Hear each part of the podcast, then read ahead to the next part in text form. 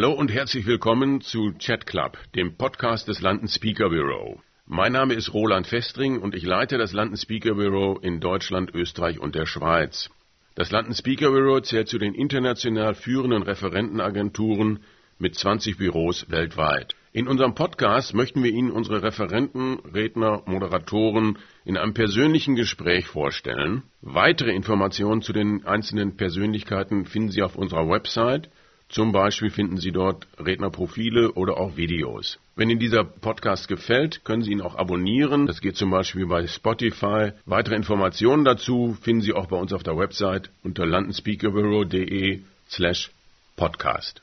Heute treffe ich in Berlin äh, Dr. Thomas de Maizière, den früheren Bundesminister in unterschiedlichen Ressorts. Schönen guten Tag, Herr de Maizière. Schönen guten Tag, Herr Festring. Herr de Maizière, Sie haben ja, wie ich gerade schon gesagt habe, unterschiedliche Ressorts geleitet. Welches war für Sie denn die reizvollste Aufgabe? Ja, ich war ja in drei Bundesressorts und darüber hinaus aber noch in verschiedenen Landesressorts, Kultus, Staatskanzlei, Innen, Justiz, Finanzen. Das hatte ich mir gar nicht ausgesucht, das hat sich immer so ergeben. Äh, Im Bund, darauf zielte, glaube ich, Ihre Frage hauptsächlich ab, habe ich oft ungern gewechselt. Im Nachhinein war es aber wahrscheinlich ein weiser Schachzug meiner Chefin, Frau Merkel, das so gemacht zu haben. Alles in allem war ich, glaube ich, am liebsten Bundesminister des Innern. Und was hat Sie da besonders gereizt und äh, was war da so das Highlight, was Ihnen einfällt?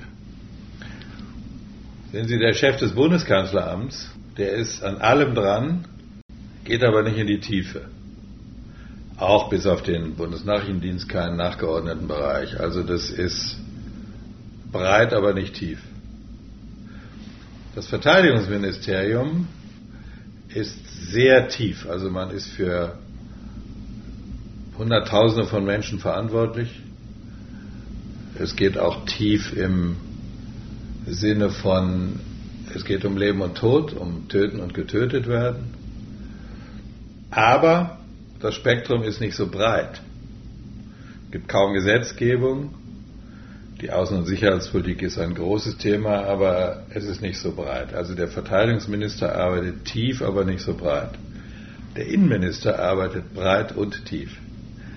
Äh, also es ist ein riesengroßes Spektrum von der inneren Sicherheit über den Sport, ist der Verfassungsminister, Datenschutz, jetzt neuerdings Heimat und Bau, äh, aber auch Katastrophenschutz, ähm, der Sport und das aber auch tief, also mit ebenfalls äh, Zehntausenden von Mitarbeitern, mit viel Gesetzgebung, mit Besprechungen mit den Ländern und das erfordert zunächst mal auch die Fähigkeit, die Übersicht zu behalten. Aber das Breite und Tiefe ist in der Form vielleicht noch beim Finanzminister, aber sonst beim Innenminister einzigartig. Also lassen wir uns erstmal einen Schritt zurückgehen. Wie sind Sie überhaupt in die Politik gekommen? Wer hat Ihr Interesse für Politik geweckt? Ich habe mich immer schon als äh, Schülerbeginn interessiert, war Klassensprecher und alle, was da so war, und habe dann äh, vor allen Dingen bin ich politisch sozialisiert worden in der Studentenpolitik, im Ring christlich-demokratischer Studenten, habe mich eingesetzt für, dafür, dass die Bibliotheken länger offen sind, dass die Studienpläne besser sind, für eine Reform der Juristenausbildung, war im Studentenparlament und Konzil und Senat der Universität Münster. Aber das wollte ich nicht zum Beruf irgendwie machen. Das war Teil eines normalen gesellschaftspolitischen Engagements. Meine erste berufliche Station war dann auch noch nicht politisch, aber ähm, im politischen Bereich. Das war Redenschreiber bei einer Redenagentur, darf man das wohl sagen, bei Richard von Weizsäcker, dem ähm, späteren Bundespräsidenten, damals regierender Bürgermeister von Westberlin. Und da bin ich über die politische Verwaltung und über den Weg des deutschen Einigungsprozesses dann äh, in die Politik gekommen. Ich hatte keine politische Karriere geplant. Was ich wollte, war sozusagen Spitzenbeamter in einer Verwaltung werden, die mit Politik und Wirtschaft zu tun haben. Also in unserer Sprache werden wir heute sagen, die BaFin oder die Bundesnetzagentur oder das Kartellamt oder die Kreditanstalt, Kreditanstalt für Wiederaufbau. So, solche Positionen, die hatte ich mir eigentlich vorgestellt, dass das was für mich sein könnte. Also nicht quasi Straßenkämpfer oder. Die aktive operative Politik, nein, das ist erst viel später ja. Äh, gekommen. Ich habe meinen ersten Wahlkampf nach der studentenpolitischen Zeit, wo ich selber zur Wahl stand, gemacht, als ich schon längst Staatsminister in Sachsen war und dann 2003 äh, für den Landtag in Sachsen kandidiert hatte. Also das heißt, bevor Sie selber wirklich aktiv geworden sind, haben Sie erstmal Ihrem Cousin dabei geholfen, auf den richtigen Stuhl zu kommen. So ist das. Also ich komme über den Verwaltungsweg, äh, bin dann auch über die Exekutive dann in die Legislative gekommen. Äh, aber äh, die Geschichte 1990 war natürlich ein historischer Glücksfall und eine, eine besondere Situation. Mein Vetter Lothar de Maizière, äh, groß geworden in der DDR, wurde Vorsitzender der Ost-CDU im November 1989. Ich war schon ein bisschen erfahren. Er war ziemlich unerfahren in der Politik, kein Wunder. Er ist 14 Jahre älter als ich. Also ich war als jüngerer Erfahrener mit Anfang 30. Und dann hat er gesagt, nach dem Motto, Blut ist dicker als Wasser, ich möchte nicht die Berater von Helmut Kohl haben, die mir jetzt aufgedrängt werden, sondern mein Vetter Thomas soll das machen. Und dann haben wir im Einigungsprozess eine Vetternwirtschaft gemacht. Also ich habe ihn beraten beim Aufbau im Amt des Ministerpräsidenten, bei der Kabinettsarbeit und dann vor allem bei den Verhandlungen zum deutsch-deutschen Einigungsvertrag. Also ich habe mich gefragt, habe ich mich früher schon mal gefragt, wie gut kannten Sie Ihren Vetter eigentlich? Weil zu, in der Zeit, wo Sie groß geworden sind, waren ja die Reisen in die DDR kein großes Vergnügen und auch gar nicht so einfach. Haben Sie ihn regelmäßig getroffen? Sehr interessante Frage. Dann kann ich nämlich mal etwas erzählen, was im Westen nicht so bekannt ist. Es gab ja Reisebeschränkungen von Ost nach West, klar. Niemand durfte fahren, außer Rentner oder mit Sondergenehmigung. Es gab aber auch Reisebeschränkungen West-Ost. Warum? Papa. Mein Vater war Generalinspekteur der Bundeswehr, war ein hoher Soldat und deswegen war es uns als Familienangehörigen verboten, äh, in den sogenannten kommunistischen Machtbereich, so hieß das damals, zu reisen. Auch nicht zu touristischen Zwecken. Ähm, und auch erst gar nicht nach Westberlin und wenn, dann nur mit dem äh, Flugzeug auf dem Luftweg. Äh, und das führte natürlich dazu, dass ich meine Vettern und Cousinen im Ostteil Deutschlands gar nicht kannte. Ich habe die erst kennengelernt als junger Erwachsener mit 18, 19, 20 nach den Ostverträgen. Mein Vater wurde pensioniert, lockerte sich das etwas. Also als ich habe ich meinen Vetter und diese ganze andere äh, Geschwisterschar erst als junger Erwachsener kennengelernt. Und das ist gut, weil es ist ein Unterschied, ob man einen Vetter kennenlernt mit 20 oder mit zwei. Dann spielt man zu einem Sandkasten und spielt zusammen Fußball und, und so. Die Eltern fahren zusammen in Ferien, aber es ist mehr eine Kinderfreundschaft, Verwandtschaft. Und bei uns wuchs daraus eine Erwachsenenfreundschaft, Verwandtschaft. Und das ist, fand ich intensiver. Und dann wurde die Verbindung noch enger, weil sie ihrem Vetter dann Angela Merkel als äh, Pressesprecherin oder stellvertretende Sprecherin. Das stimmt, äh, das ist eine lange Geschichte, das würde jetzt hier den Rahmen des Podcasts sprengen, aber ich habe sie eigentlich nur formal vorgeschlagen, weil sie die Pressesprecherin des demokratischen Aufbruchs war. Ich hatte sie erst einmal vorher kennengelernt. Hans-Christian Maas hat sie eigentlich intensiver vorgeschlagen. Aber das stimmt, ich habe sie ähm, dem dann designierten Ministerpräsidenten der DDR, Lothar de Maizière, vorgeschlagen. Sie wurde dann stellvertretende Regierungssprecherin und in der Zeit und seit dieser Zeit haben wir engstens zusammengearbeitet. Also Sie haben vorhin ja schon von der Vielseitigkeit gesprochen. Äh, die Sie auch interessiert. Also Sie waren ja zweimal Innenminister, also Bundesinnenminister und einmal Landesinnenminister, Justizminister. Mhm. Ähm, also vielseitig auf der einen Seite und auch völlig unbestritten. Auf der anderen Seite waren Sie auch lange Zeit, äh, ja, muss man jetzt nicht kokettieren, aber Sie waren ja auch quasi als Kronprinz von Angela Merkel gehandelt. Nein.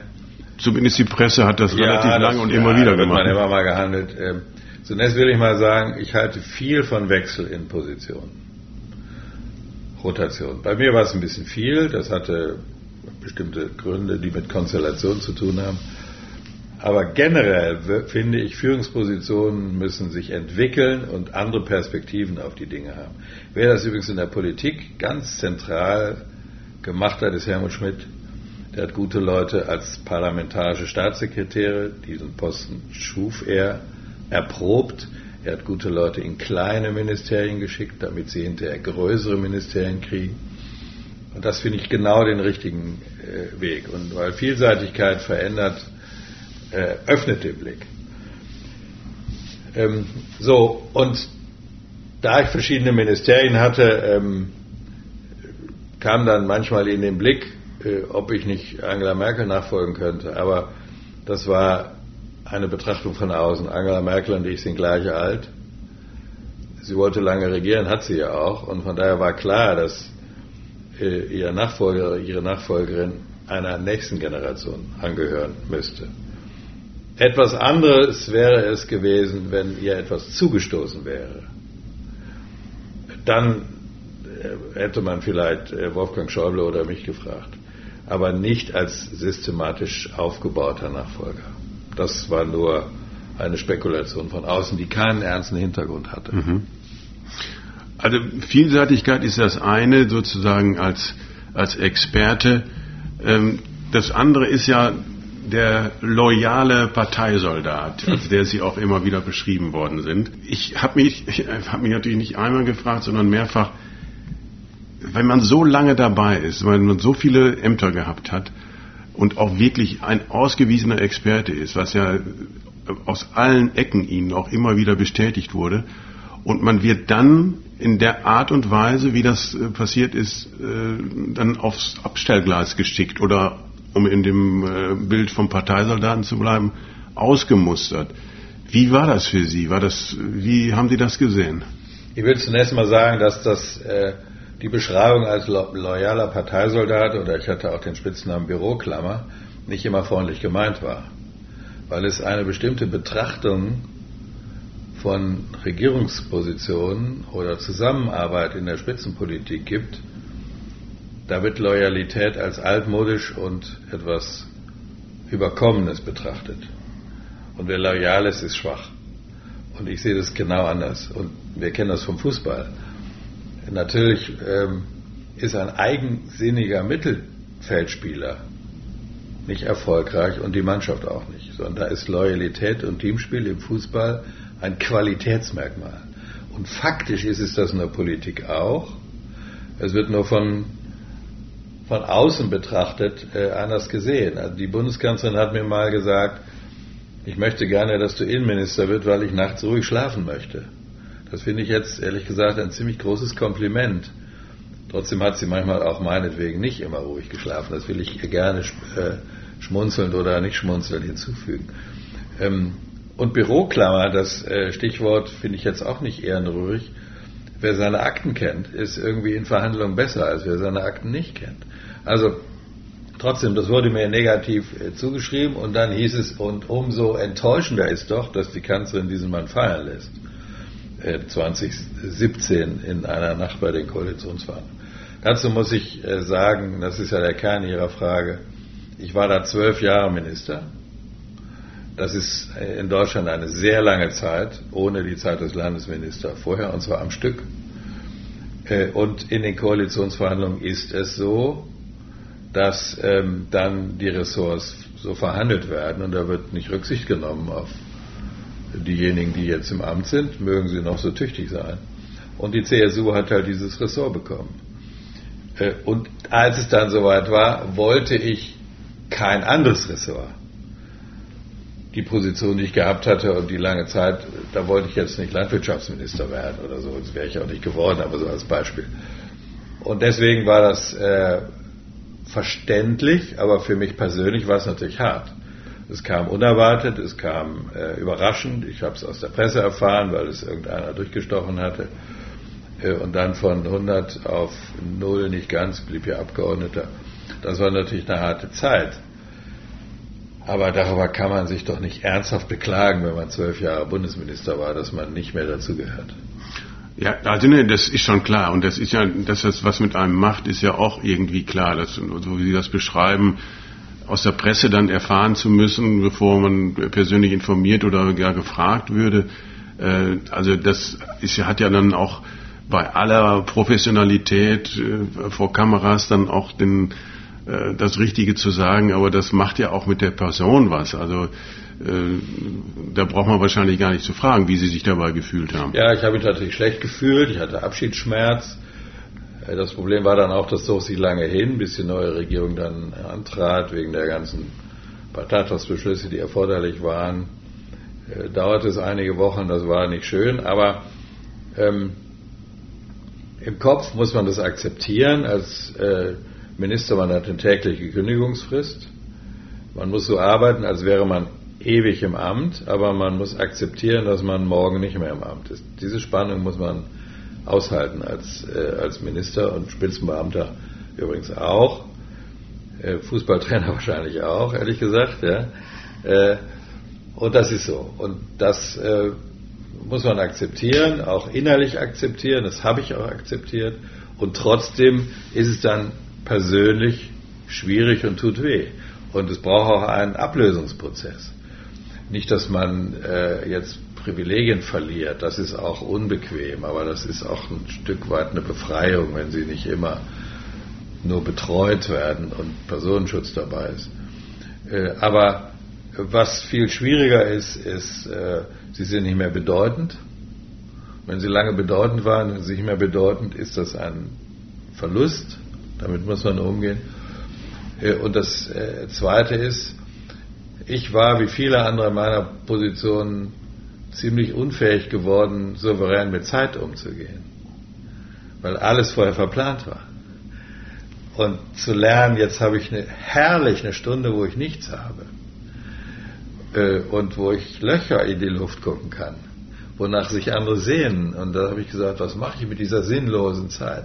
Das sich anzugewöhnen, also mit Zeit klug umzugehen, ähm, sich daran freuen, dass man mal keinen Termin hat, selbstständig arbeiten zu lernen und nicht mehr so bedeutend zu sein. Das sind die größeren Veränderungen, als dass man nicht mehr Minister ist.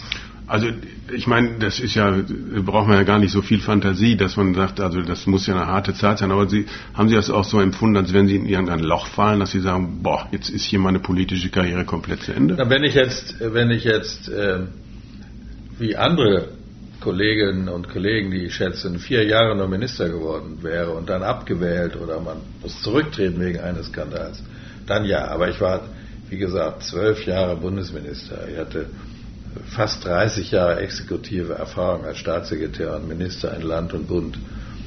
Da, und ich war in einem Alter, wo andere auch sowieso in die Rente gehen, mit 63. Und da kann ich nicht von einem Loch sprechen, in das man fällt. Das ist nicht der Fall. Außerdem habe ich eine tolle Familie und tolle Freunde und äh, dann habe ich auch gelernt, mich zu beschäftigen, habe andere Nebenämter dann angenommen und so. Nein, das ist es nicht. Es ist jetzt, es ist nicht so, was soll aus meinem Leben nur werden. Das würde vielleicht der Fall sein, wenn man das mit 40, 45 erlebt. Mit 63 nicht. Dann überwog sehr schnell einfach das Gefühl von Stolz, dass ich so lange dabei war und von Dankbarkeit, dass ich äh, eben so lange Bundesminister sein durfte. Also ein wesentliches Kriterium, was man mit Ihnen ja auch verbindet, Sie waren häufiger mal Krisenmanager. Also ja, also der Mann für schwere Fälle oder ich habe in Reden manchmal gesagt, wenn es ums Schwarzbrot der Politik geht, dann war ich erstens dabei und nicht, wenn es um Toastbrot verteilen geht. also da wäre jetzt natürlich geradezu fahrlässig, nicht auf äh, auch 2015 äh, zu sprechen zu kommen. Mhm. Äh, da gibt's ja äh, also unter anderem auch den Film dazu, Die Getriebene nach dem Buch von Robin Alexander. Wie gut fühlten Sie sich da selber dargestellt und die Situation insgesamt? War das eine komplette Übertreibung oder war das ganz realistisch dargestellt? Nein, das, ich fand den Film ziemlich unverschämt. Er war gut gemacht, keine Frage, war spannend. Ich habe ihn auch äh, gerne äh, gesehen, aber der Film äh, hat an sich den Inhalt, dass alle Personen außer Angela Merkel unfähig sind und nur an sich denken und nur taktisch denken. Und das war wirklich nicht der Fall.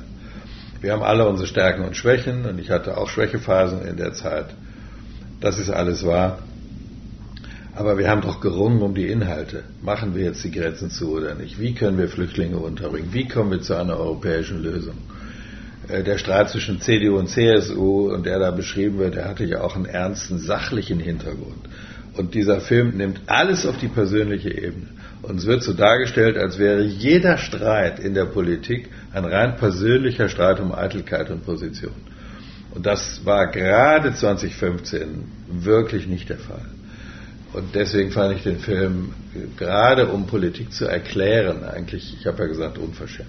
Das Buch, nachdem ähm, ja äh, dieser Film gemacht worden ist von Robin Alexander, äh, da habe ich auch die eine oder andere Kritik, aber das ist viel politiknäher, realistischer und klarer. Also wer über die Zeit etwas lernen will, soll eher das Buch lesen, allerdings mit kritischem Verstand und nicht den Film sehen. Also was mich, also ich habe auch das Buch gelesen und da habe ich das so verstanden, dass für Sie klar war, wir müssen die Grenze nach Österreich zumachen und im letzten Augenblick, alles war ja schon äh, organisiert und vorgesehen, im letzten Augenblick sagt die Kanzlerin, machen Nein, wir das, nicht. Genau, das ist die These von Alexander, das stimmt aber nicht, sondern wir hatten uns verständigt, auch auf meinen Vorschlag, äh, auf Grenzkontrollen. Und es war ein bisschen offen geblieben. Das ist wahrscheinlich ein handwerklicher Fehler, dass bei der politischen Großverabredung im Koalitions, bei den Koalitionsspitzen es eine Verabredung auf Grenzkontrollen gab, aber nicht ganz klar war, was das im Detail heißt.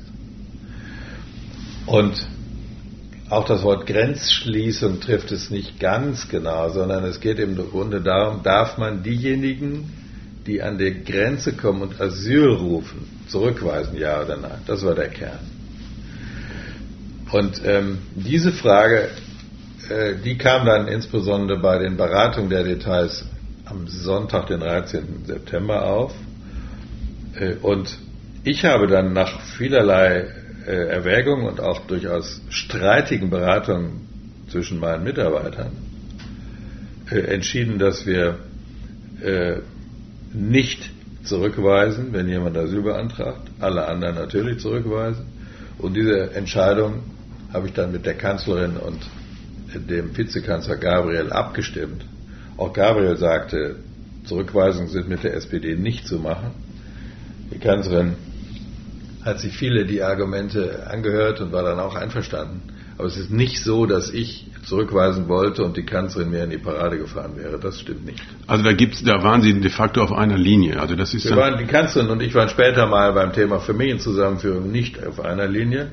Da war ich restriktiver als Sie, aber in dieser Frage waren wir auf einer Linie. Nicht auf einer Linie war ich mit dem Präsidenten der Bundespolizei und etlichen auch in meiner Partei, die gesagt haben, es wäre rechtlich geboten gewesen, zurückzuweisen. Äh, andere Auffassungen waren in meinem Haus die eher europarechtlich Denkenden, die gesagt haben, es wäre europarechtlich verboten gewesen, zurückzuweisen. Später haben sich der Justizminister und ich darauf äh, verständigt zu sagen, es wäre aus einer komplizierten europarechtlichen Begründung möglich gewesen, zurückzuweisen, aber nicht zwingend zurückzuweisen. Also war es eine politische Einschätzung.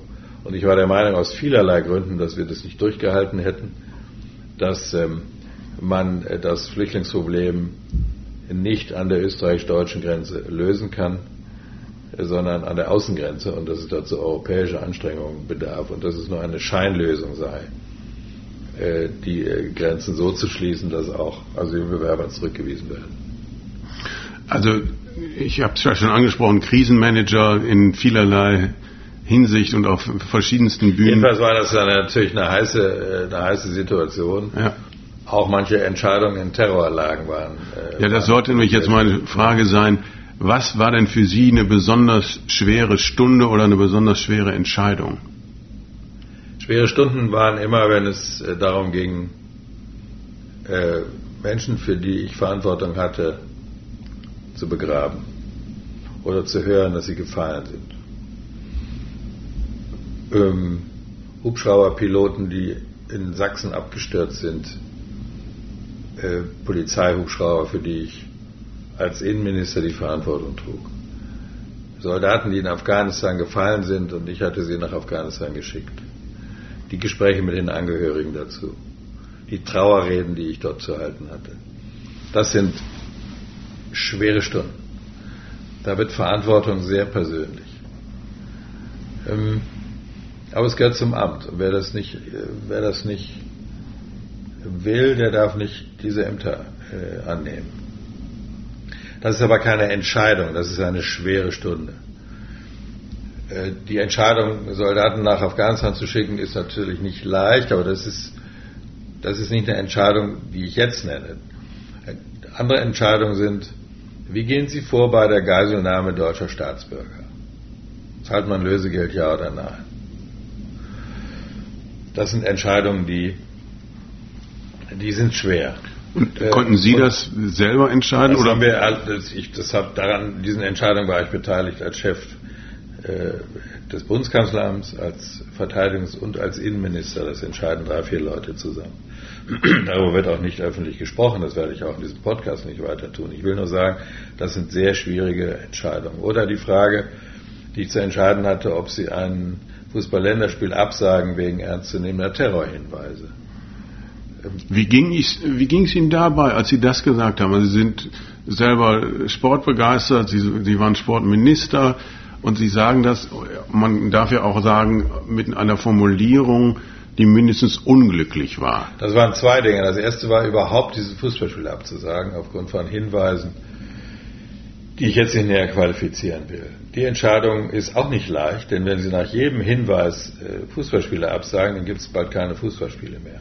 Das ist eine Einladung an Terroristen, Drohungen auszustoßen. Wenn Sie allerdings am Fußballspiel dann nicht absagen, trotz Hinweisen, und es kommt zu einem Anschlag, sind Sie für viele Tote verantwortlich. Das war die leichtere Übung. Äh, die schwierigere Übung war dann die folgende.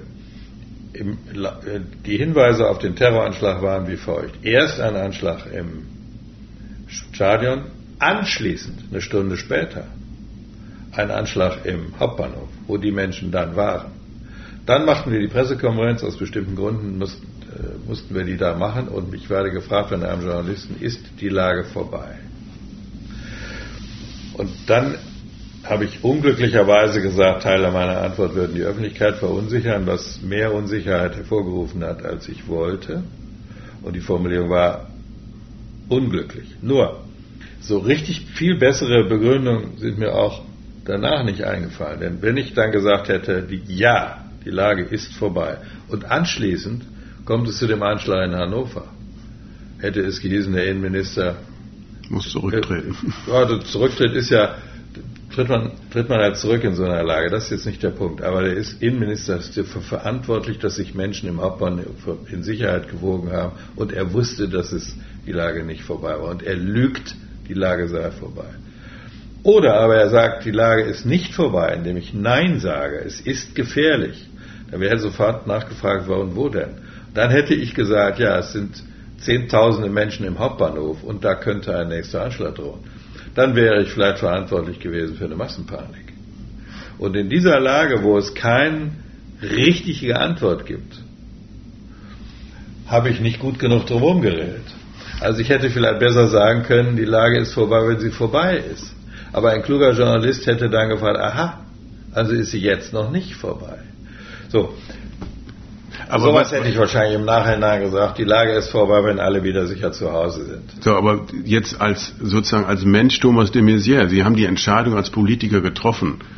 Und dann haben Sie Ihre Frau angerufen und haben ja nicht so sachlich das kommentiert, sondern haben dann was anderes gesagt und haben möglicherweise dann auch dem Ausdruck gegeben, wie Sie sich da gefühlt haben. So ist es ja auch. Das Interessante ist, dieser Satz ist vor Ort gar nicht äh, als verunglückt wahrgenommen worden, auch von den Journalisten die da waren. Aber alle, und alle, die in Hannover waren, haben das auch nicht kritisiert. Aber alle außerhalb haben gesagt, der verunsichert ja die Bevölkerung und beruhigt sie nicht.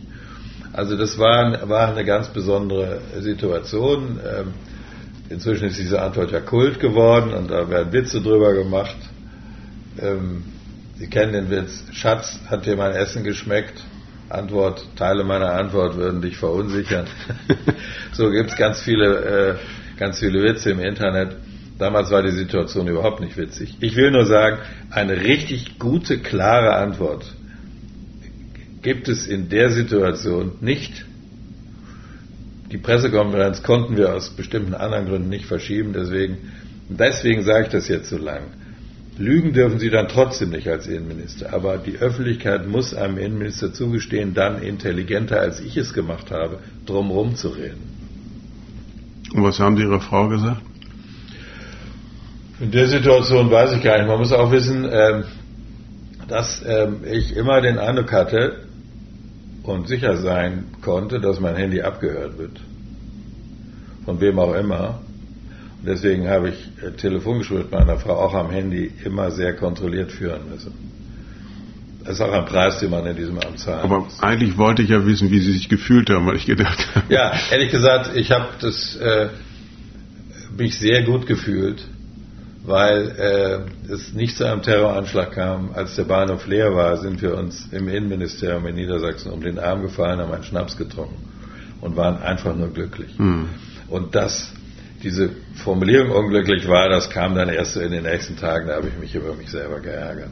Aber an dem Abend ging es um Wichtigeres als unglückliche Formulierungen und meine Gefühle dabei.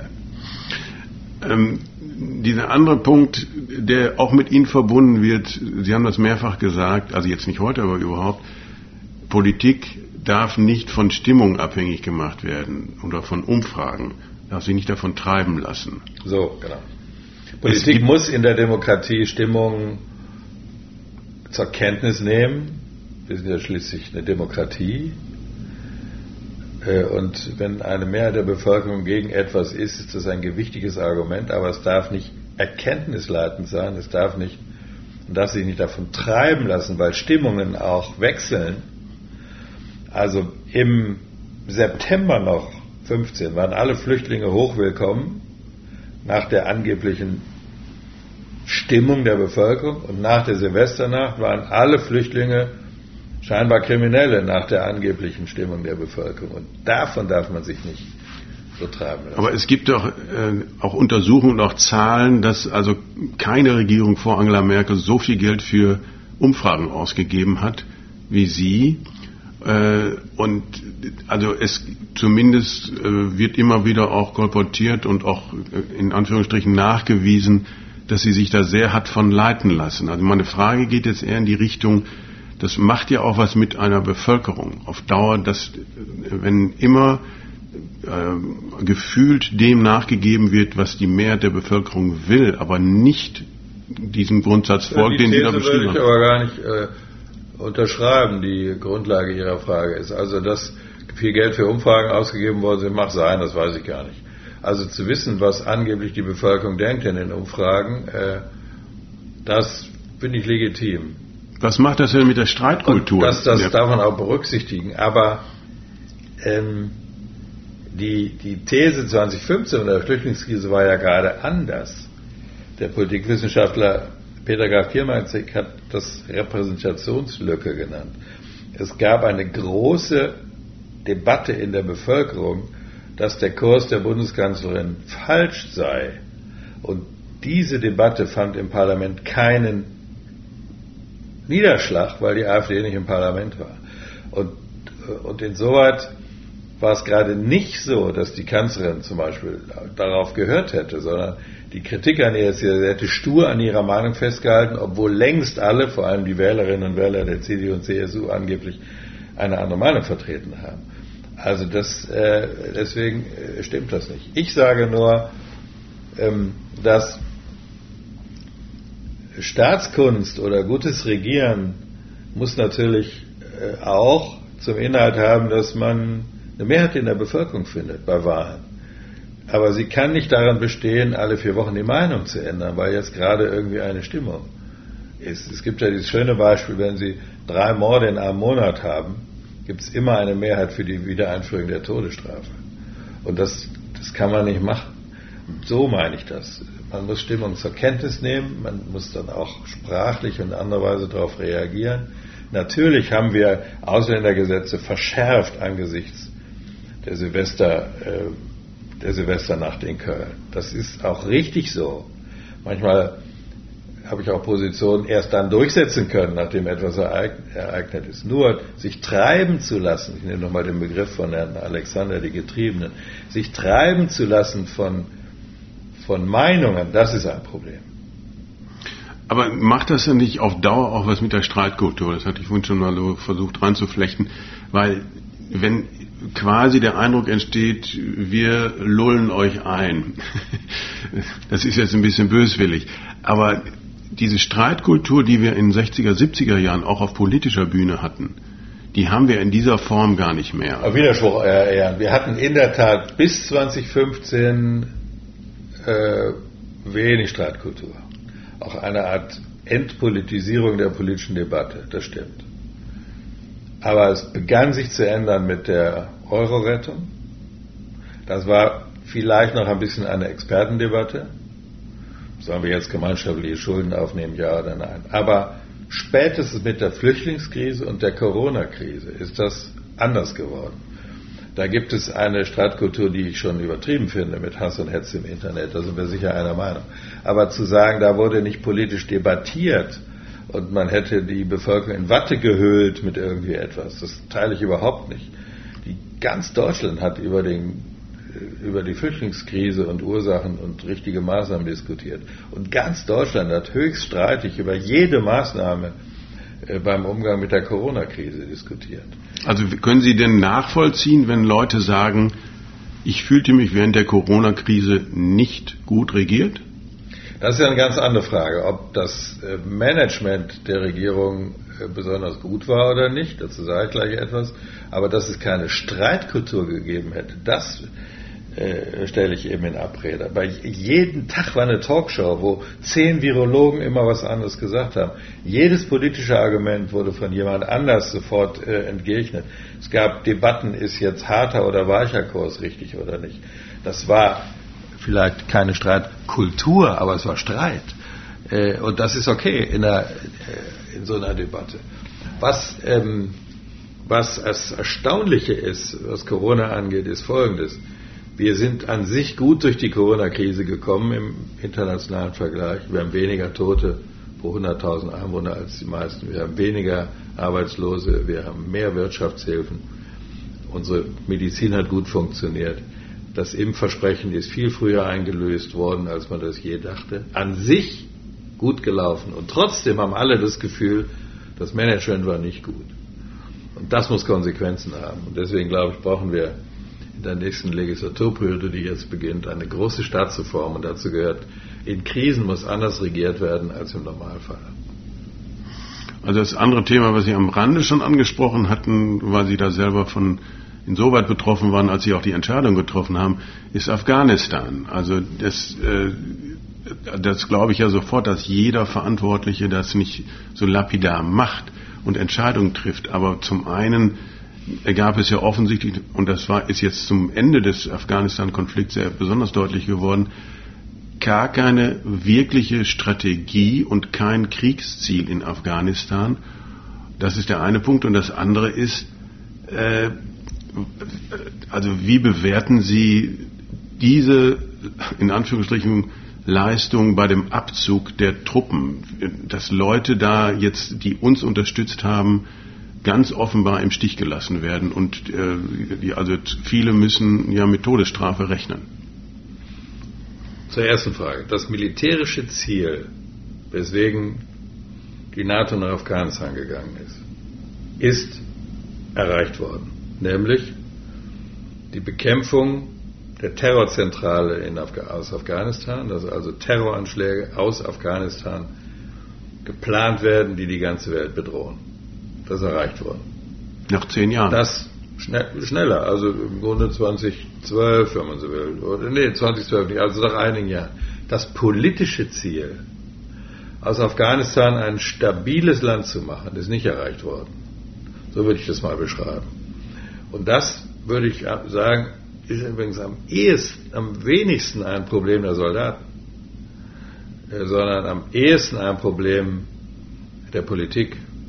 Nation Building nennt man das unter Fachleuten, das ist äh, eher gescheitert. So, und daraus, ähm, jetzt war man aber nur mal drin. Jetzt kann man sagen, wenn Nation Building nicht klappt, gehen wir nie wieder irgendwo rein. Aber so wie die Dinge waren, gab es dann nur eine Alternative. Entweder ganz lange drin bleiben, das hieß weitere 10, 20 Jahre, in der Hoffnung, dass es dann irgendwann mal klappt, oder aber rausgehen. Die Entscheidung rausgehen war vielleicht auch noch richtig. Was dann nicht mehr richtig war zu sagen, wir gehen ohne Bedingungen raus. Also zeitgetrieben und nicht Bedingung getrieben. Condition-based ähm, oder time-based. Ähm, und dann hat Trump eben gesagt, wir gehen auf jeden Fall raus und Biden hat es dann nochmal beschleunigt. Und das war, wenn Sie so wollen, ähm, der politische Fehler, äh, der jetzt den ganzen Afghanistan-Einsatz in Misskredit stellt. Man muss natürlich jetzt überlegen, was heißt das für die Zukunft?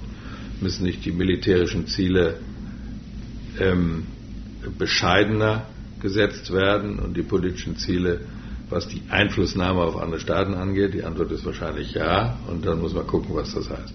Was jetzt die, äh, die, äh, den Abzug ging, da will ich zunächst mal sagen, die Leistungen der Bundeswehr rund um diesen Abzug sind herausragend. Und die Bundeswehr, die bei vielen im Ruf stand, dass sie eigentlich gar nichts kann, hat bewiesen, dass sie viel kann. Ähm, und zwar nicht nur bei Corona, dass sie helfen kann bei Kontaktverfolgung, sondern auch bei ihrem Kerngeschäft.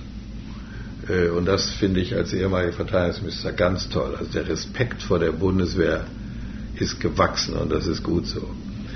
Ähm, was Sie jetzt sagen, hätte man nicht die Ortskräfte früher rausholen müssen. Da bin ich etwas gespaltener Meinung.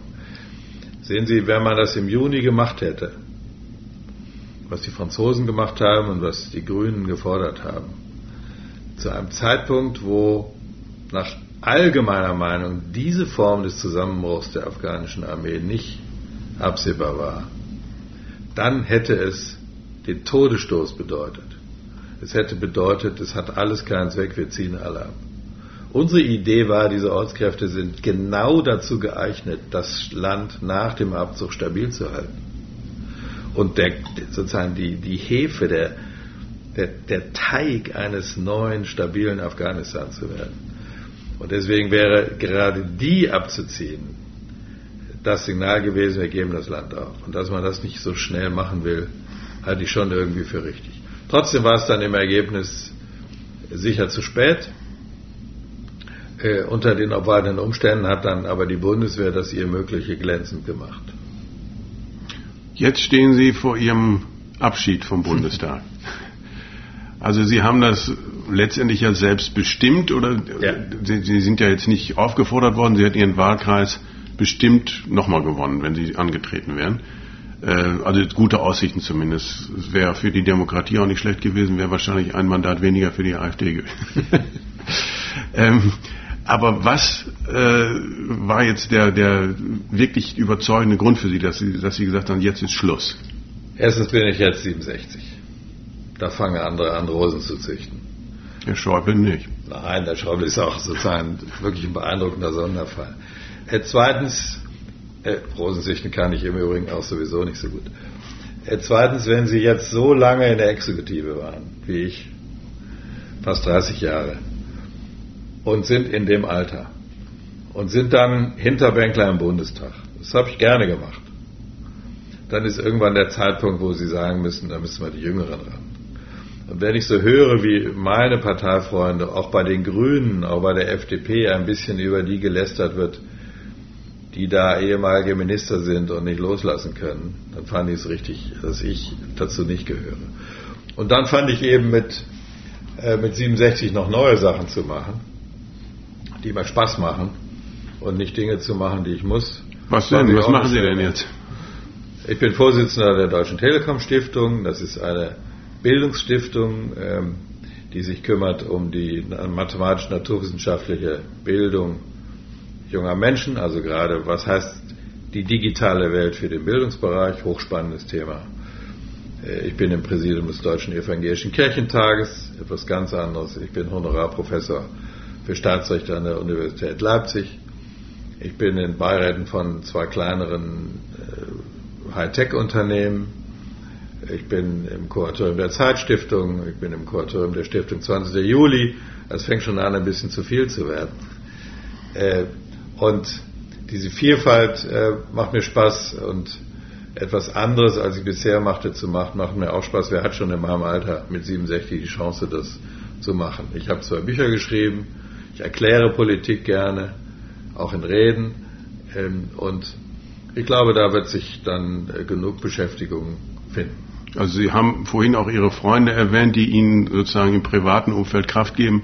Wie sieht das aus mit politischen Freundschaften oder Freunden aus dem politischen Umfeld? Man, es gibt ja den Spruch, wenn du Parteifreunde hast, dann brauchst du keine Feinde. Ich habe sehr wenig Freunde in der Politik.